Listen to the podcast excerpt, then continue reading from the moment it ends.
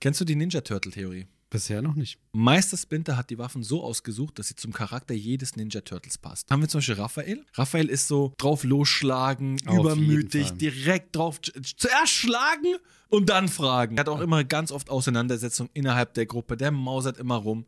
Richtig aggressiv, hat echt temperamentvoller Typ. Was hat er als Waffe? Sai. Und weil er so temperamentvoll ist, hat er ihm eine Waffe gegeben, die seinen Charakter sozusagen verbessert oder dämpft. Die sind nicht scharf. Ja, die sind echt nur dazu da, um defensiv vorzugehen. Dann hast du da Donatello. Er ist so das Technikgenie und es gibt nichts, was er nicht lösen kann, wenn es um Technik geht. Und er hat nur so einen Bo bekommen, so einen Kampfstab. Und er ist so ein bisschen, hier hast du einen Stab. Ja, nichts Besonderes eigentlich, denkt man sich. Aber so vielfältig einsetzbar. Und deswegen hat er einen Bo bekommen, also den Kampfstab. Als nächstes hätten wir Michelangelo. Und Michelangelo ist so der hibbelige, witzige. Was hat er als Waffe? Er hat Nunchucks. Und mit den Nunchucks musst du richtig präzise arbeiten. Du kannst nicht einfach hin und her wirbeln, sonst verletzt du dich selber. Und er hat dieser Person, die scheinbar so hibbelig ist, die so nie stehen bleiben kann, Konzentrationsschwäche hat irgendwo scheinbar, Nunchucks gegeben, damit der sich richtig gut konzentrieren muss. Passt auf jeden Fall bis jetzt zu jedem Charakter irgendwie. ja. Unser letzter Ninja Turtle,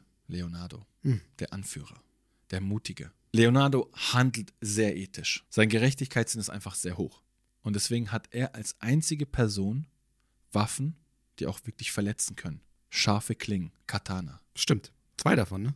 Genau. Diese Waffen sollen dazu dienen, ihren Charakter einfach zu verbessern, beziehungsweise das, was ihnen fehlt, so als Lektion, den als Waffe quasi, als, als Objekt äh, zu geben, damit die jeden Tag an sich arbeiten können.